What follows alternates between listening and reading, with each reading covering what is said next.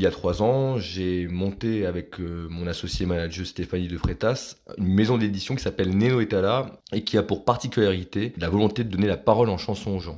Alors du coup, on a monté une collection qui s'appelle la collection No, avec un premier opus qui s'appelait Nos prisons, où je suis parti pendant trois mois donner la parole en chanson à des prisonniers, et avec pas mal d'invités, Yolande Moreau, Chapelier Fou, Laura Ken, euh, Zebda, Moussa Hakim de Zebda, plein de copains musiciens qui m'ont rejoint sur l'aventure. Et du coup, le deuxième sort le 12 mai prochain, et on le présentera au temps de Smaton, et il s'appelle Nos marins. C'est un album qu'on a écrit en immersion avec des marins pêcheurs dans le Cotentin, avec un groupe qui s'appelle La Rue Quétanou. Donc on vous présente ça le 12 mai. Il y en aura plein d'autres après. Nos vieux qui va bientôt sortir euh, en hiver. On va enchaîner ce, genre d'aventure euh, d'immersion d'écriture et avec la même volonté de donner la parole en chanson aux gens qui l'ont pas forcément. Pourquoi No? Parce que moi je suis fan de Paul Verlaine. Paul Verlaine a écrit un livre de poèmes qui s'appelait Nos prisons et du coup, ça m'a inspiré pour le tout premier. Et après, je me suis dit, tiens, c'est un chouette nom dans le côté de partage. En fait, c'était parti de, l'idée que les prisons sont à tout le monde. On a l'impression que les prisons font, font partie d'un autre univers, que les prisonniers sont des gens euh, diaboliques, etc. Et moi, je voulais replacer la prison au milieu de la société. Toutes les personnes, on, est au même diapason, en fait. La société, c'est un mélange de toutes ces choses-là,